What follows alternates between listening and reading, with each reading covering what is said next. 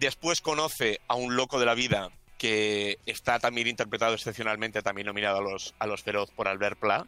Y por esa voz así como... muy- Sí, porque tú, haz caso a tu madre, Montserrat. Montserrat. Montserrat, haz caso a Eh, tu madre. Haz caso a tu madre. Eso, eso es Albert Pla.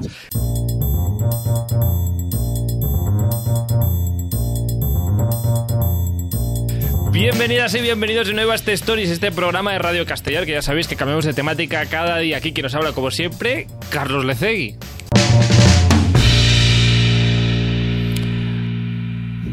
Ah, pues es que, que aquí, pues aquí estamos en el estudio 1 de Radio Castellar, que estamos en obras, como ya os he dicho en otros programas, y aquí cambiando de estudio cuando se puede, y seguimos haciendo programa, y hoy nos toca cine, y cine, y vamos a hablar de la, del, del gran estreno, no sé si del mes o del año, para hablar de ello, ah, pues ah, tenemos aquí a Andoni Delgado, Alex Prado y Sandra Flores, ¿qué tal, cómo estáis? Hola, hola. Bravo, Bravo, bravo. Del año, diría yo, del año. del año. No sabía, más- no sabía que el programa de hoy iba de Barbie. No, no, no, el estreno no, no de cine, sino de, de series, de series. Es- Claro, hoy es más serie que película. Es cierto. Hoy es. Serie- También con cine, pero series. Sí. Ah, la la estreno del año, dices, Andoni, tú, para ti.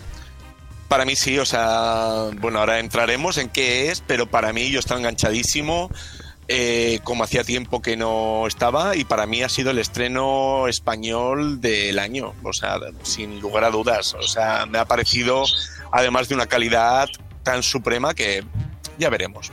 Bueno, Hombre, ha sido, un fe- ha sido un fenómeno, porque la verdad es que todo el mundo está hablando de, de esto. exacto. sí. Bueno, podemos decirlo, que vamos a hablar de La Mesías, la nueva serie de los Javis. Que todo un fenómeno, como decías, Alex, incluso estrenándose en Movistar Plus, que es algo que tiene como dos, dos personas en toda España casi. No, no, no. ¿Quién tiene Movistar Plus? No lo sé. Tiene do- dos de cuatro es el porcentaje. Pues no sé. Dios mío, dime, ¿qué quieres? A tus hijos. ¿Y para qué quieres a mis hijos? Para que salven el mundo. Para que salven el mundo. Ah, bueno, en fin, hoy hablamos de, como decíamos, de la serie del momento. Hoy hablamos de La Mesías, esta nueva serie que podéis ver en Movistar Plus, una nueva serie de, de Javi Ambrosio y de Javier Calvo. Que no sé vosotros, pero yo ah, solo he leído buenas críticas. Yo también he leído buenísimas críticas y bueno, tú y yo, Carlos, ya la hemos finalizado, o sea que también tenemos crítica propia. Crítica propia, que ahora hablaremos de ello. Pero habéis leído, eh, Sandra y Alex, que vosotros no la habéis podido ver todavía. Eh, yo solo sé que la serie existe por vosotros dos. ¿Cómo? ¿Qué dices? ¿Pero en qué mundo vives? Habla todo el mundo, toda España, toda España completa. Perdóname, pero en mi Twitter nadie ha comentado nada de esa serie. En el, en el mío sí, todo el mundo dice es genial, excepto el último capítulo, que dicen que no les ha llegado tanto. Bueno, tenemos... Pues ahora hablaremos, ahora hablaremos de la serie, pero ojo con el último capítulo, que es muy Javis. Hablemos de la serie después, a ver qué, mm, qué nos ha parecido. Bueno, ¿Cómo? decir que es muy Javis es bueno, porque yo tengo un concepto un poquito malo de estos chicos. No, es, es muy estilo dirección de los Javis. Hacer el último como una fantasía que rompe con el resto de la serie. Sí, eso pasa en, en otras series de los Javis. Veneno acaba así. Veneno con ese No, entierro coma, va este ideal, ese entierro ideal que, que ocurre en Veneno en el último episodio, que rompe completamente con la historia de Veneno y de repente nos muestra una fantasía, es realmente lo que hacen en esta, ¿no? No sé si habéis visto más cosas de los Javis aparte de la Mesías, luego entraremos ahora en una crítica de, de la Mesías, pero sí que es verdad que acaba siempre como con un algo de esperanza, todo lo, Sí. lo que han hecho, ¿no? Quizá. Bueno, Sí, yo sé Eh, cómo eh. lo definiría. Acaba con esperanza todas en, las series. en la, llam- en la llamada no acaba con una esperanza. Bueno, no es una serie, es una peli. Pero. No, la verdad es que no me acuerdo ahora mismo del final de la llamada. Bueno, una Una se va. bien, ¿no?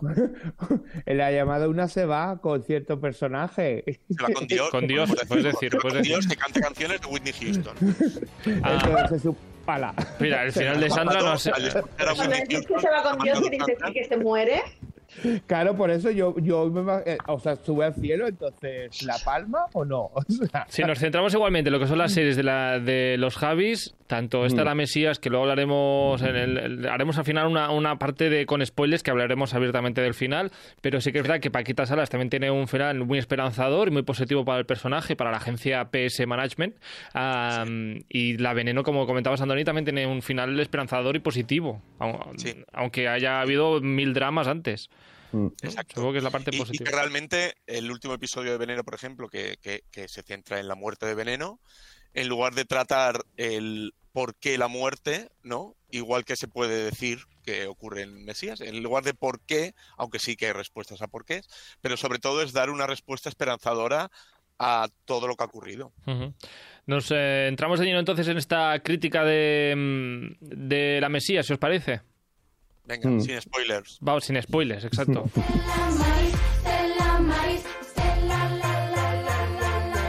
Nunca te perderás siguiendo hasta estrellas un GPS gratis.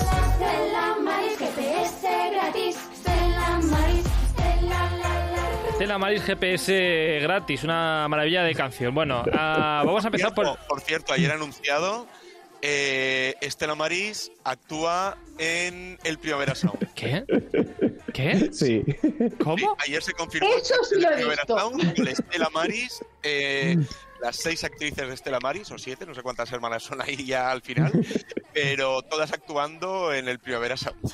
Ah, Eso me, sí lo he visto, me ¿ves? encanta me ir este... al Primavera Sound que no he ido nunca por ver a Estela Maris en directo, ¿eh? Me, me encanta esto de, de- de sacar personajes de la serie y llevarlos al mundo real como si, como si realmente existieran. Está, está muy bien. Ah, bueno, de todas formas, ¿qué tiene que ver eh, Flos Mariae con Estela Maris? Eh, no sé, eh, Andoni, cuéntanos un poquito de qué va la serie antes de empezar, por si en este Vale. caso Sandra y Alex que no la han visto.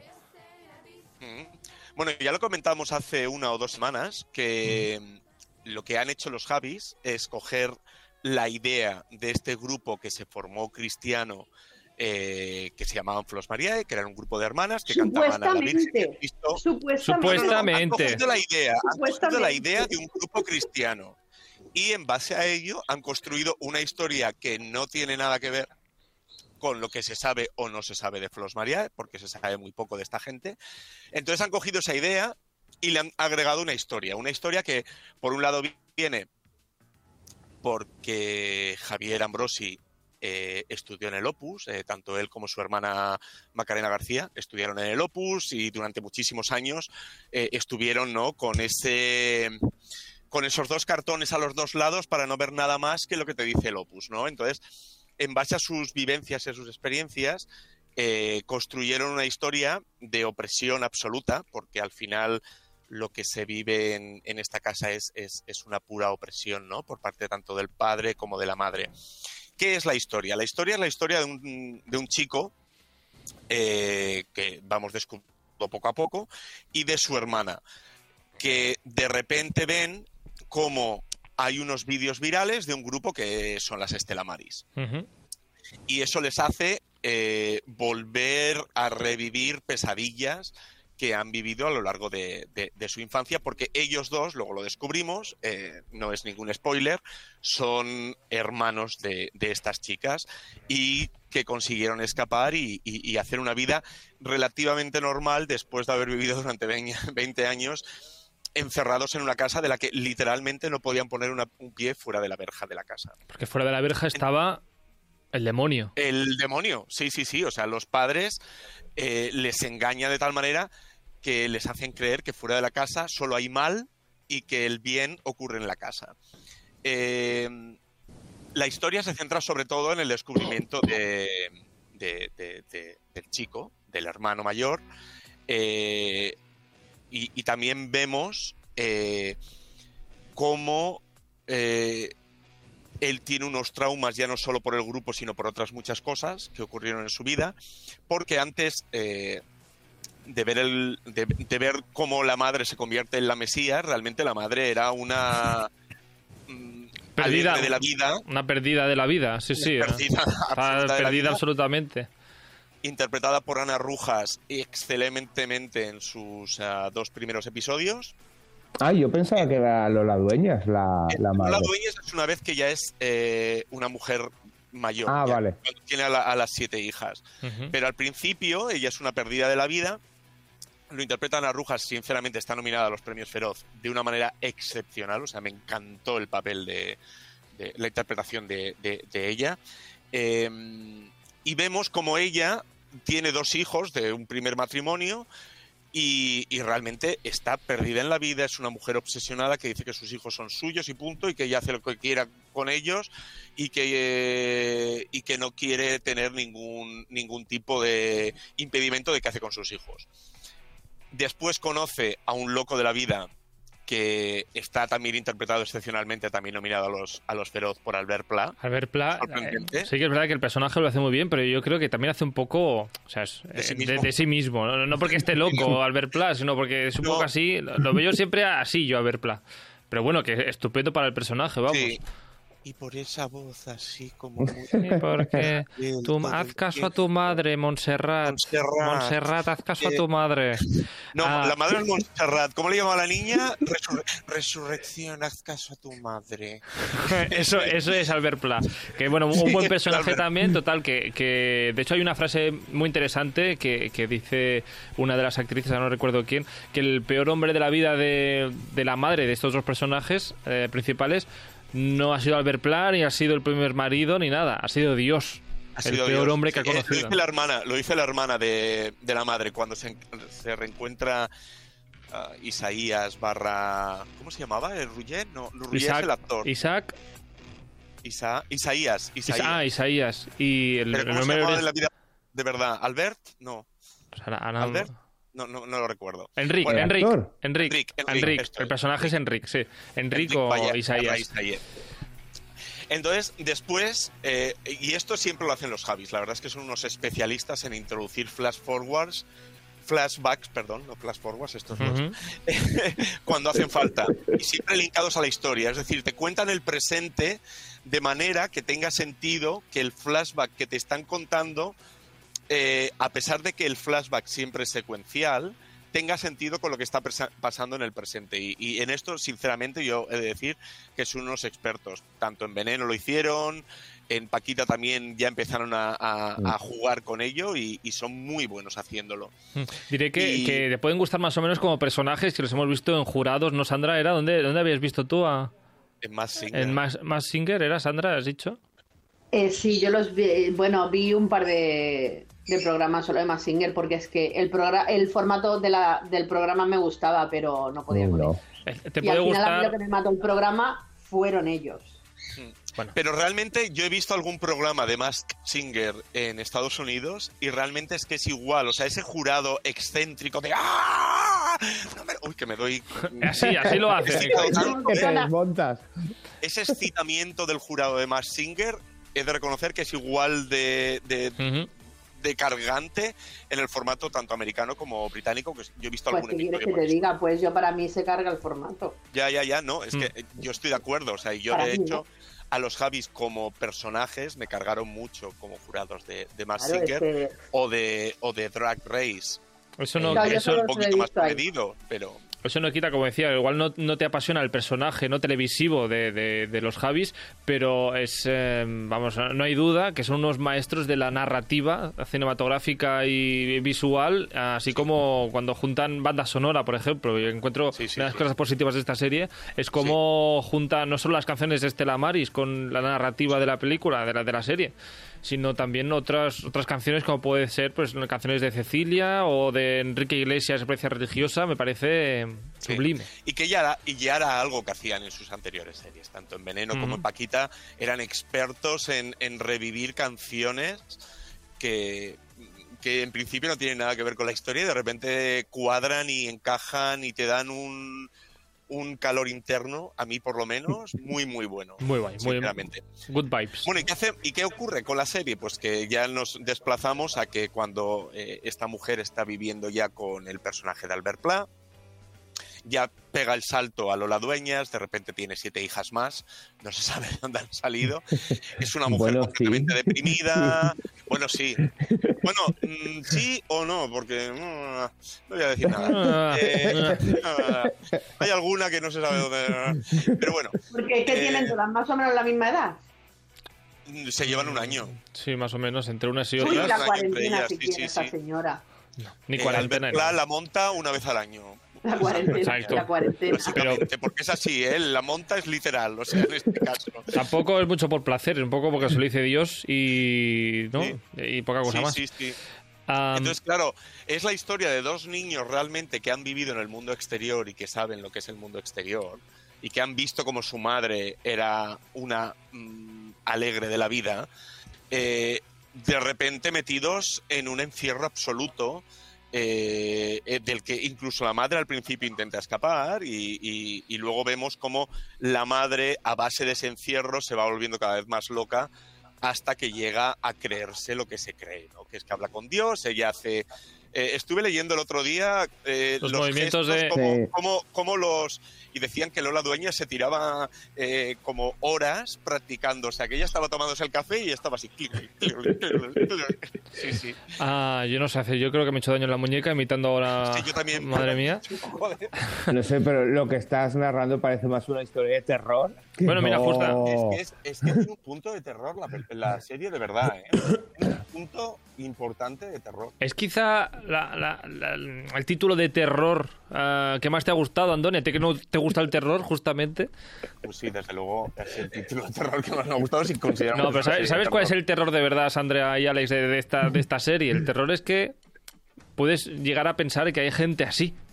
Claro, sea, Pero no, ves- no lo llegues a pensar, es que hay gente así. que hay, claro. Ahí está, ahí está el Mira, terror. verlo, pero verlo, ya no solo es que lo haya, sino verlo como actúan, es lo que te da miedo. De- Dios En mío, es que gente- no hay- madres así. En Estados Unidos nos sacaron a una familia mormona o no sé qué mierda, que tenían como 12 o 15 hijos y los tenían a todos encerrados en el sótano. Sí, pues sí, eso. sí.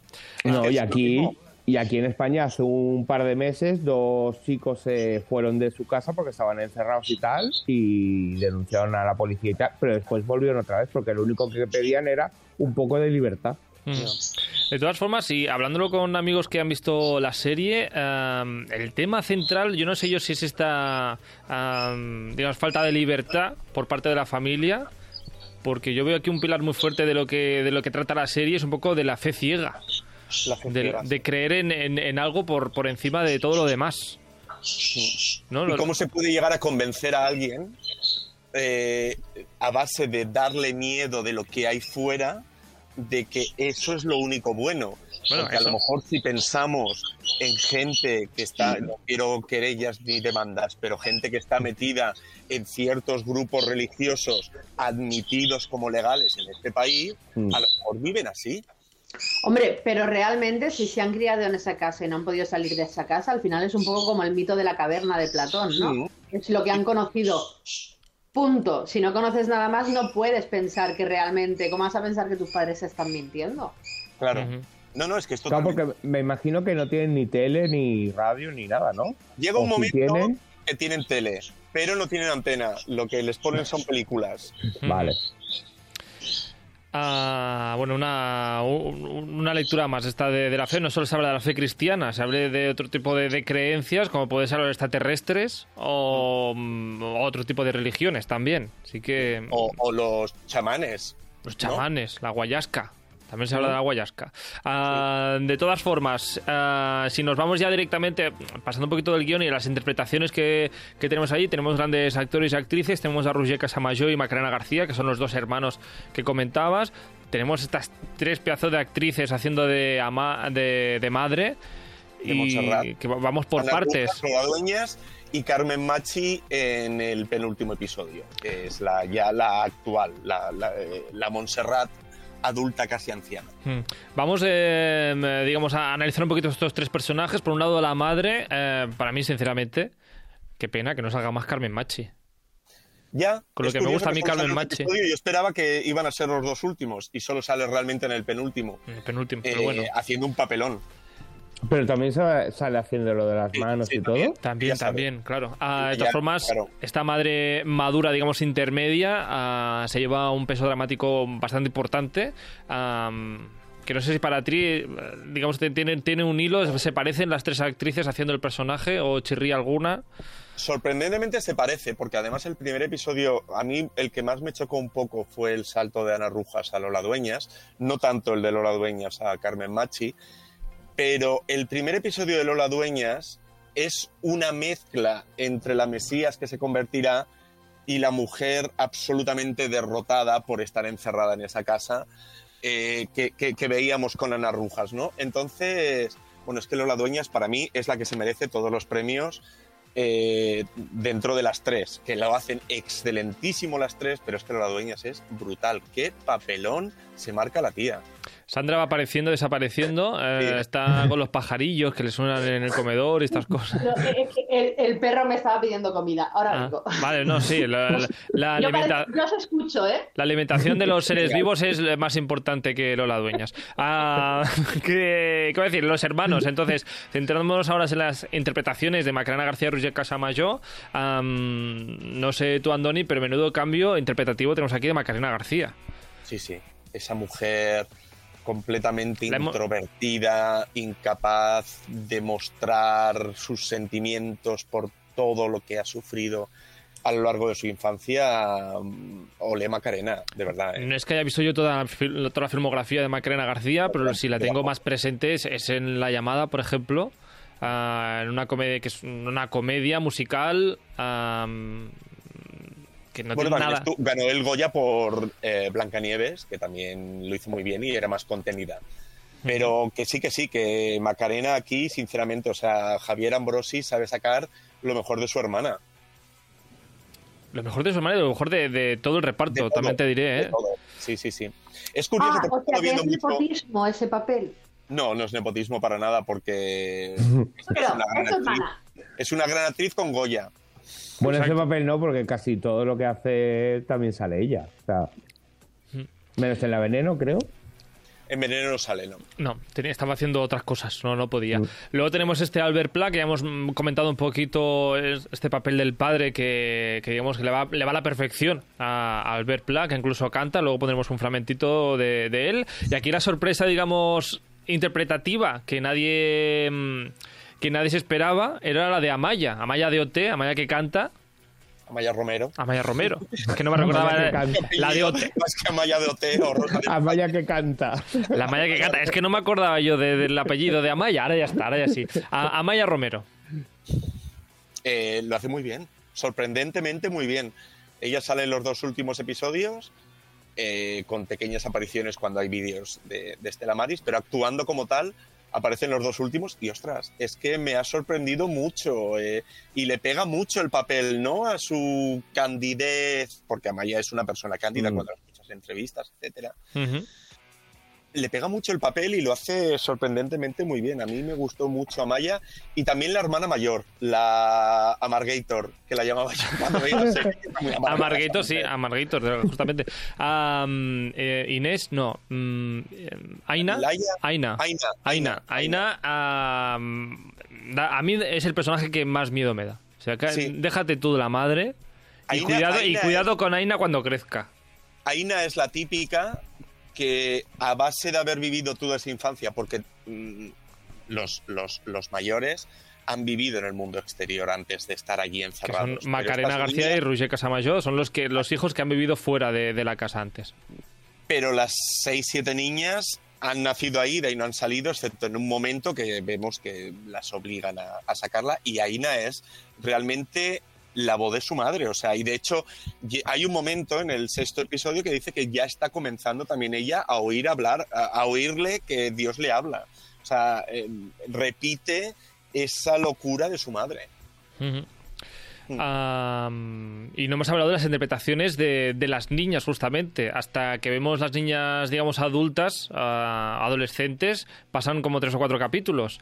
Sí, sí. Y, Y hay, y eh, hay tres episodios en los que está Lola Dueñas ya, que todas las niñas están. Y son muy buenas. O sea, es que me sorprende mucho poder sacar tanto talento de, de- de niñas de esa edad. ¿eh? Exacto, mira, voy a bajar hasta la música para decir esto. Es que me da tirria un poquito cuando veo a papeles protagonistas o secundarios de niños pequeños. Porque parece que como si, si son pequeños ya, ya hacen gracia y ya va bien. Sí.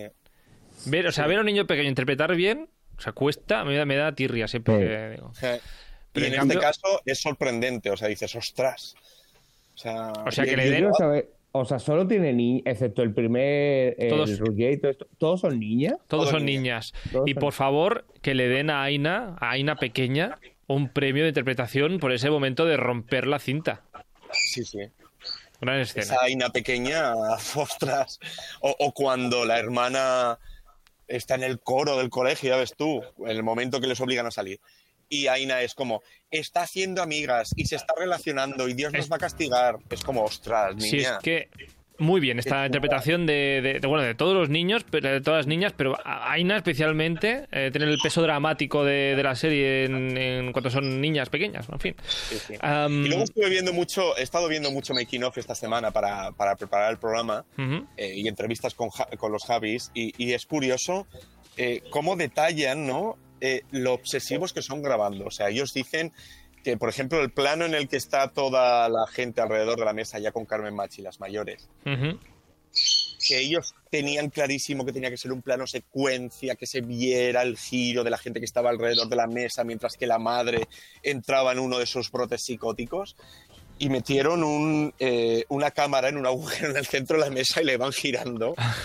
Eh, y que lo grabaron 7000 veces y que no les gustaba cómo quedaba y que uno de los Javis era en plan de mira, ya, ya está, ya está, que no, que no, que hay que seguir, que, que estás destruye- destruyendo el plano que yo siempre he imaginado, que no sé qué, que no sé cuándo. Es increíble lo obsesivos que son y, y la idea tan clara cinematográfica que tienen de lo que quieren mostrar.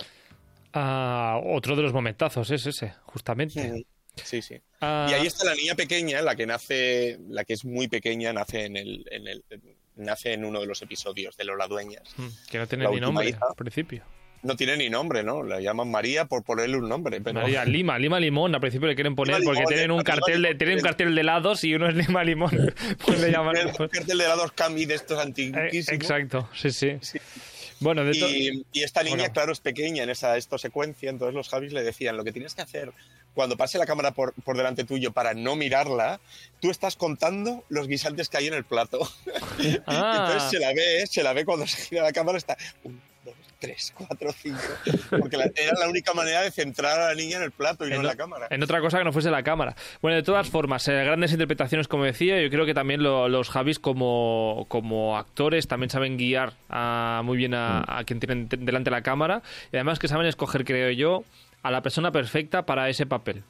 Digamos, al Estoy que de le va bien ese tipo de papel a esa persona. Entonces, si ya funciona así, ¿para qué buscarse otra cosa? ¿no? A Maya, en este caso, yo creo que le va muy bien este tipo de papel. Este personaje, ¿no? Le, le encaja a la perfección. Así que, bueno, un, un hurra, un bien, un, Un hurra un viva. por los Javis, ¿no? Viva por los Javis, viva. Eh, Hurra. son, de verdad, para mí, los grandes creadores de la generación actual eh, en España. De verdad lo digo. eh. Antes de ir a, a nuestra sección con spoilers, dime, Alex, ¿vas a decir algo? No, sí, yo quiero saber, porque sale Rosy de Palma, es que he mirado todo esto, ¿sale? Sí. Sale... Sale ¿qué Rosy de hace? Palma. Es la hermana de Montserrat ya de mayor. Sale una escena, tampoco es que salga demasiado. Ah, vale, yo Tampoco. pensaba que salía Es mucho la que dice, es la que dice tu hermana se perdió cuando conocí a Dios. Exacto. Por todas las flores divinas que crecen en mi jardín. Le doy gracias a Dios. Aquí tenemos a Albert Pla, que ya decíamos que le vamos a escuchar cantar hoy am, haciendo de padre. Muy bien que lo hace. Y también lo hace muy bien de mayor, por cierto, de padre mayor. Sí. Está, está muy Es bien. el único actor que utilizan al mismo actor cuando envejece. Hmm. De hecho. Ah, pues esta es la canción de Estela Maris, Las flores de mi jardín, que podéis buscar en YouTube, una maravilla de videoclips y de todo. Una fantasía. Am, Lo siento, pero no pienso pagar al Primaveras aún para, para verla. Hombre, no, a ver, la canción de Albert Pla no es las habituales de este. Justamente no es la mejor de todas. Bueno, de todas formas, antes de entrar en, este, en esta sección del programa con spoilers y poder hablar tranquilamente de alguna de las escenas que más nos han gustado, vamos a ponerle nota a esta, a esta serie, como cuando hacemos una crítica, Andoni, si te parece. Perfecto. Hacía tiempo que no poníamos notas, ¿eh? Hacía tiempo que no podíamos notas. Vamos a ver, después de toda esta review de de Estela Maris, no, mm, de La Mesías. Vamos a ver, pon, nota. Le voy a poner uno y medio. ¡Uno y medio! ¡Madre mía! Sabéis que Andoni. Andoni es crítico, ¿eh? Al- Tamaño arriba, ¿eh? ¡Ostras! Andoni ha puesto cuatro a películas nominadas a los Oscars. Recordemos esto, ¿eh? Es que me ha encantado, sinceramente me ha parecido tanto lo que hablamos, sin añadir más, actoralmente, eh, cinematográficamente, dirección, es eh, eh, historia y sobre todo el último episodio, que sí que es verdad que no engancha tan bien con el resto de la serie, pero el último episodio te da ese toque de esperanza, pero a la vez aportando respuestas que era necesario para, ese, para la serie. Entonces, a mí me ha parecido redonda. Al principio, la primera media hora del último episodio estaba diciendo, me han jodido la serie. Pero la segunda media hora no. Ahora hablaremos largo y tendido de este, si quieres, de este, de este último ah, capítulo. Perfecto. Antes así. haremos un mini repaso de los Javis. Y, eh, bueno, tampoco hay tanto. no, ¿Tú quieres recomendaciones de, de los Javis, no? Desde aquí, claro. digamos, de lo que han hecho. Nos, nos ha gustado mucho la Mesías, pero nos gusta mucho también la Veneno.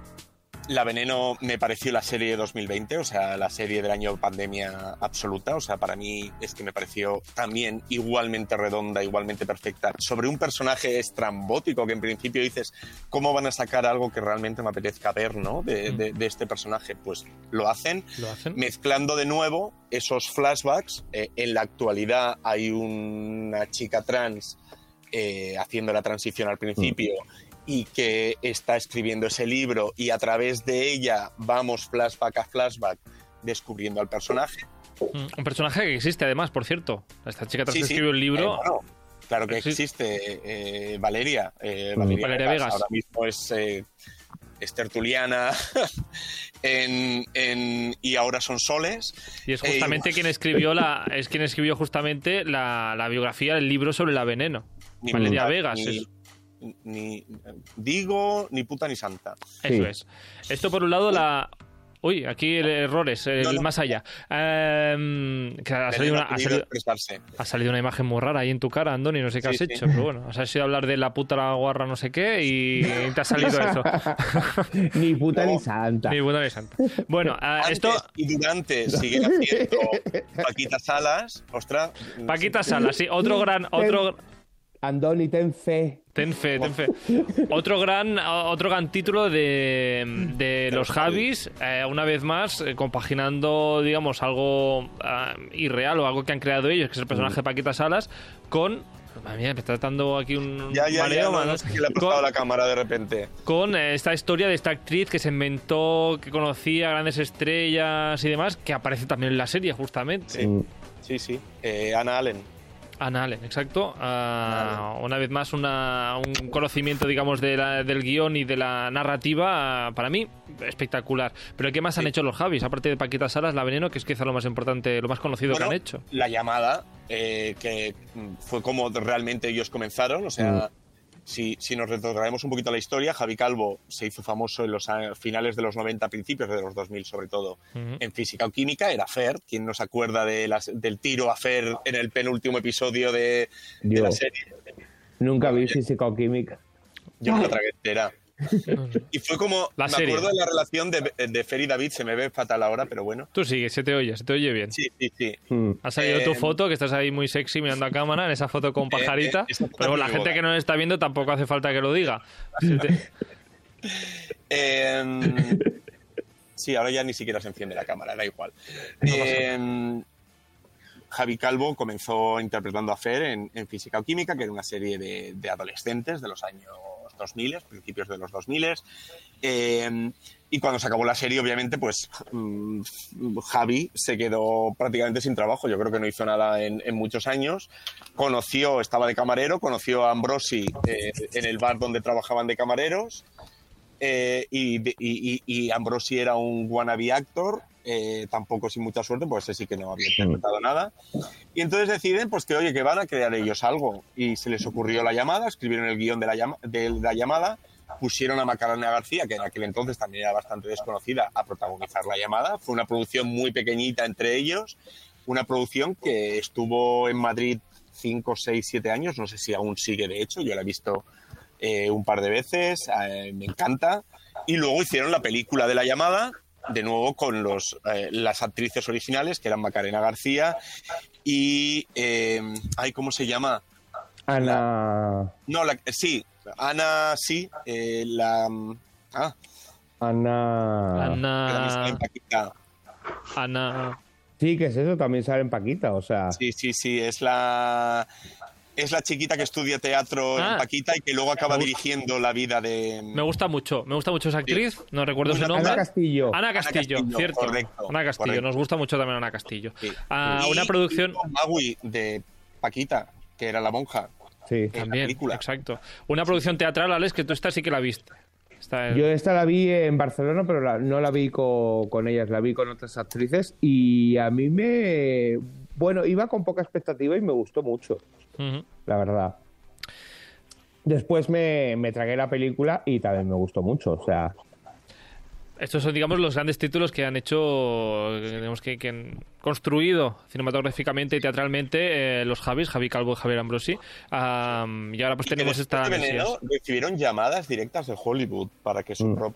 próxima producción fuera en Hollywood. No quisieron renunciar a su creatividad porque sabían que en Hollywood era decir graba y para y no querían eso. Ellos tienen muy claro cuál es su, su estilo. Eh, ahora se dice, se habla mucho de que probablemente su próxima pro- producción sea en Hollywood, pero yo creo que ya con unas condiciones que ellos impondrán. Y hubo Oh, me, encantaría, me encantaría que fuera Paquita Salas en Hollywood. Paquita Salas, ¿La una, una, una, temporada de Paquita Salas en Hollywood, ¿no? Sí, sí, sería la hostia, o sea... Re- recordemos que hace... eso, la gracia también que tiene Paquita Salas es que saca a muchísimos actores, o sea... Bueno, pues esto es lo, lo que han hecho los Javis, seguramente los conocéis por alguno de ellos, si no, pues os invitamos que, que veáis alguno de estos títulos que son maravillosos. Y ahora sí, algo más que decir, sin spoilers, No, no. podemos ir. Sí. Vamos a, a nuestra parte con spoilers de, esta, de este programa.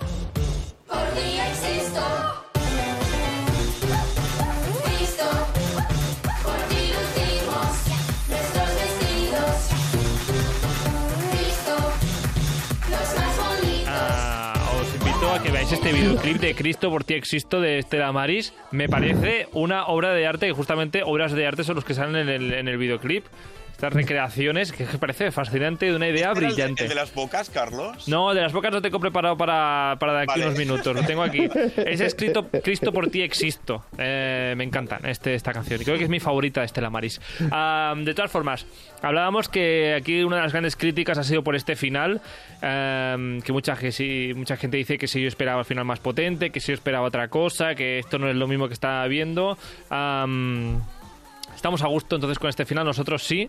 Ah, ¿Por qué crees que la gente, o por qué creéis que la gente no le ha gustado este, este final? Bueno, rompe completamente, lo comentábamos ahora, rompe completamente con lo que es la serie. O sea, de repente no hay más Montserrat, prácticamente. No hay Nos más centramos en, en Enric y en... Ay, me sale Resurrección, ¿no? Ah, eh, sí, bueno, Resurrección, Bueno, en- exacto. Macarena García.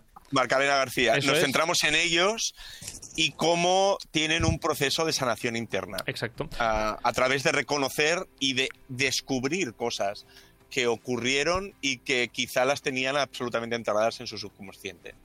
Justamente, pues eso es el descubrir que es. se cie- cierra también toda esta etapa de extraterrestres, eh, el conocimiento también interior, el cómo solucionar. Y justamente este plano de ellos dos en, en la feria, se van a la feria, una cosa Sí. que no sé si importa, pero bueno, ahí está. Am, ese plano de cómo disfrutan ellos de, de algo tan simple como una atracción ah, y esas caras de felicidad, yo creo que. am, cierra muy bien lo que es el episodio de su vida más traumático que han tenido des- desde que nacieron a- hasta ese momento que tienen 30 40 años. Sí, sí.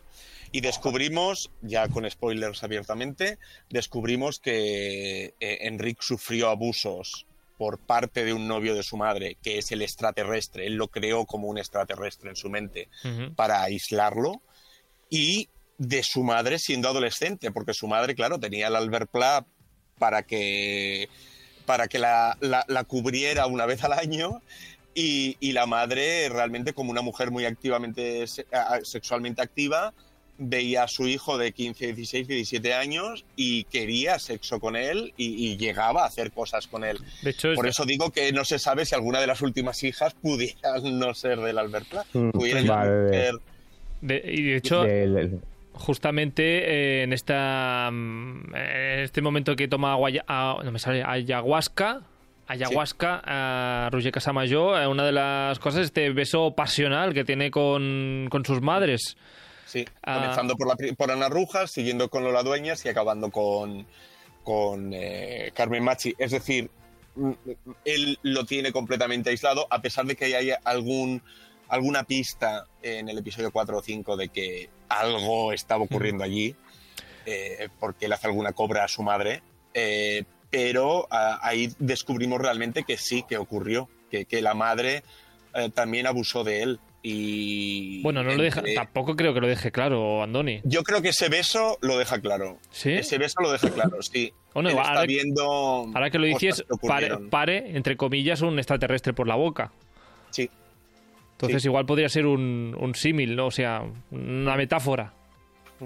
Podría ser. y, yo creo que ese extraterrestre que pare por la boca también es el sacarse el dolor que tenía dentro eh, acumulado. Es como de esto de, de- de que se te queda algo en el estómago, ¿no? Eh, una preocupación en el estómago. Él pare ese, ese extraterrestre como sacándose todos esos traumas que tenía de pequeño y, y- y pudiendo por fin vivir una vida normal.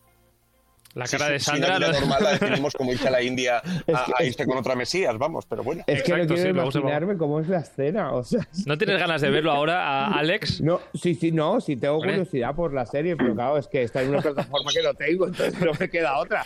No, no. Pero- No, y o punto. sea, yo estáis hablando de parir un extraterrestre por la boca y yo estoy pensando en la peli, en la escena post créditos de Terrifier 2 cuando la chica se saca una cabeza de las extrañas y me estoy haciendo el símil en mi cabeza y no. o sea, no, da- da un no me poco de asquito. ganando, ¿eh? con la descripción. Da un poco de asquito, eso sí que es Sí, da verdad. asquito, da asquito, da Da asquito. asquito. De todas formas, hay Y mucha que gente... es todo imaginación de él, ¿eh? O sea, es, es- son las huascas llevándole a ese estado. Las hierbas, las hierbas. Hombre, hombre, No no, me- yo pensaba verdad que era verdad. por la boca, ¿qué te pasa? Ah, Hombre, pues durante, durante seis episodios pensamos que él ha sido abducido por extraterrestres en algún momento. Eso porque tú te lo crees, que hay extraterrestres, Sí, porque yo- si no, no. Yo estuve viendo, yo estuve viendo a la, serie con, uno- con una persona y desde que sale el primer extraterrestre dice esto fue que abusaron de él. Pues yo ya tenía Ah, aquí sí, el pues yo no lo spoiler. pensé, fíjate, Esta, esta cosa que no me gusta de la gente, que diga lo que le pasa por la cabeza, cuando a mí no, a mí no me ha llegado esa, esa conexión. Déjame que disfrute y que crea que yo que son extraterrestres de verdad. Dile a C que las cosas se ven sin comentarlas. Eso, C.M. Mm, no se comenta. Ah, bueno, de todas formas, que sí que hay gente siempre que... hay que comentar para después decir, ¿ves? Tenía razón. No, pero lo No. apuntas, no, tú lo apuntas en un papelito y luego, si quieres, para que quede constancia, pones la fecha, si quieres. Bueno, de todas formas, que nos vamos de- del tema. Am, que mucha gente criticaba, creo, y esto ya es opinión mía, ¿eh? criticaba que cambiaba totalmente la, la serie del final porque no se habla de Estela Maris, porque no se habla de la madre, porque queda en segundo plano. Pero pienso yo, es que la serie justamente es la historia de los dos hermanos. Sí, sí, que sí. es la importancia que da al final del capítulo. tipo de lugar a dudas, la, la- la historia de ellos dos. La Exacto. historia de Enrique y su hermana. Para mí sí, por lo menos. De todas formas, ¿alguna, mm, alguna escena favorita, ah, Andoni, que hayas visto, que te haya quedado en la, en la memoria? Eh, a mí me encantó, no sé si es una escena o es una actitud, pero me encantó la locura de, de Montserrat en el tercer episodio, el primer episodio de Lola Dueñas antes de empezar a, a tener visiones. Me pareció buenísima esa madre desquiciada, amargada, que lo paga todo con sus hijos. Me pareció brutal, sí. Yo, yo destacaría también la escena, como comentábamos antes, donde Aina pequeña, a la, la hermana mayor de, de las que estaban encerradas ahí de- desde que nacieron, am, cómo rompe esa cinta de cantando bajo la lluvia, porque viene del exterior. Esos ojos Sí, y llorosos. está trayendo el pecado a, a- a su casa. Exacto, viene del Ha infierno. abierto la puerta al demonio, creo al- que dice. Eso es. Y, y cómo rompe la, la cinta, pero cómo a la vez se siente culpable por haber roto algo que le gusta a sus hermanos. Esa escena me parece maravillosa. Y ahora, para maravillosa, y, lo he comentado al principio, este don que tienen los Javis por mezclar música e imagen, em, este temazo. ¿Dónde?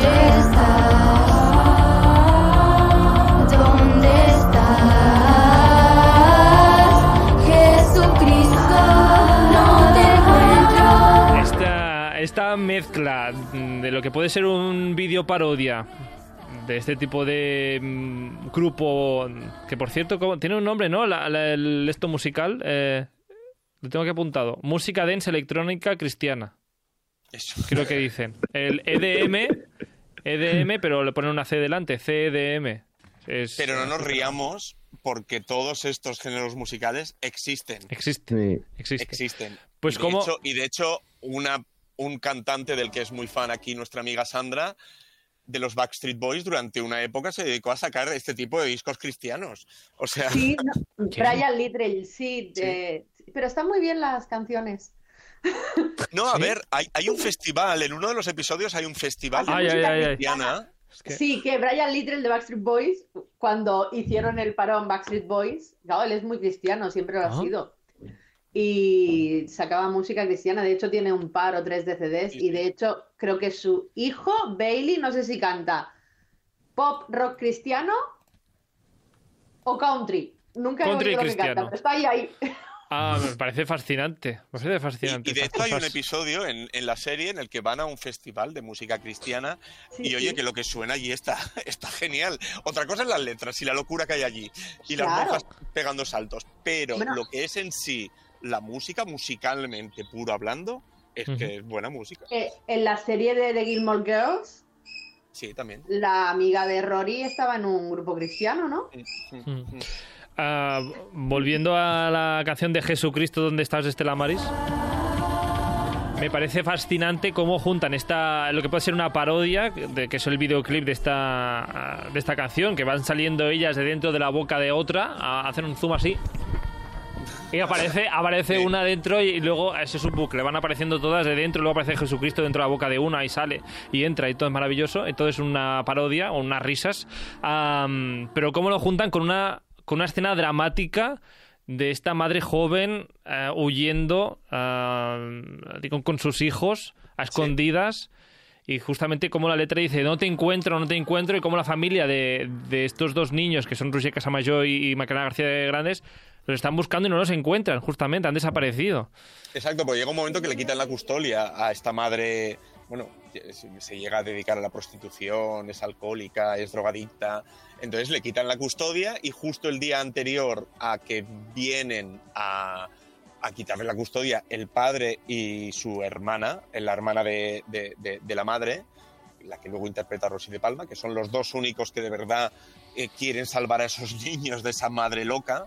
Ella es cuando conoce a Albert Pla y se van a vivir a aquella casa de Girona ah, completamente aislada Aislado. y en la que le cambian los nombres a los niños para que nadie pueda saber que esos dos niños son los secuestrados. Que por cierto, qué momenta- momentazo este de resurrección, ¿eh? Ay, sí. Resurrección. Y mira, esto no voy a hacer spoiler porque si Sandra y Alex la, la ven, están comiéndose aquí todos los spoilers. Pero qué momentazo esto de saber por qué pitan resurrección en una pared. Sí. Claro, yo también. El episodio se llamaba Resurrección. En la pared está pintado Resurrección y dices, pero ¿por qué? No lo entiendes. Exacto. Y vaya, Y vaya, vaya, y vaya. una maravilla. Y la hermana, me encanta la hermana de Albert Pla, que es del Opus Dei. Eh, tampoco hemos hablado de ella. Eh, Cierto. es del Opus Dei, la, la- la tienen para enseñar a los niños hasta que realmente se da cuenta de la locura que Montserrat está trayendo a esa casa, ¿no? Mm. y, y- y se va. Bueno, la echan La y después se convierte en lesbiana, eh, interpretada maravillosamente por Gracia Olano. eh, y es la que como que junta un poquito de nuevo a los dos hermanos que, que habían salido de aquella casa. Y, y me encanta también el arco de, de, de- de- de- de este personaje. Si es que está lleno de detalles esta serie que podríamos seguir aquí eh, varias horas hablando de, de escenas maravillosas de esta, de esta serie de la Mesías, pero el tiempo se nos acaba. Así que... Vedla todos, de verdad. O sea, deberíamos de poner una encuesta en un par de semanas de a quién de los que hemos recomendado esta serie la ha realmente visto, porque de verdad merece la pena. Es una obra de arte visual, artística y de todo. Todo. Punto. Punto final. Y con esto acabamos. Esto acabamos porque es que ya no nos queda más tiempo. Espero que por lo menos a Sandra y a Alex les haya venido ganas de ver la serie. A No, mí sí, pero, pero sigo sin tener dónde. Bueno, pues ya te pasaré mi, mi usuario y mi contraseña de Movistar Plus. No sé si podrás conectarte desde casa. Supongo que... O un día nos hacemos un maratón, son siete episodios. Lo que También. es que cada uno dura como hora y media, ¿eh? Cada uno es como una peliculita. Sí, sí, igual necesitamos un par de días para... Bueno, para- hacemos un, un fin de semana de Mesías. Fin de... Exacto, nos vestimos pues no con... estaría mal. Pues no estaría mal, nos vestimos de con vestidos de la Ay, de Mesías. Estela Maris, de sí, Estela Maris. Estela Maris. Me encantaría. Vídeos. Fiesta Sí, temática, va. fiesta temática Lo de Estela. Maris. Yo, mm, exacto, te puedes vestir de Albert Pla si no te gusta ir con vestido. Así que maravilloso. Pues nada, con esta idea, ya que nos vamos hoy a Alex Prado, Sandra Flores y Andrés Delgado, muchísimas gracias por pasaros por aquí de nuevo. Nos vemos la próxima semana. Adiós. Chao, chao. Adiós. Adiós. Ha ha ha!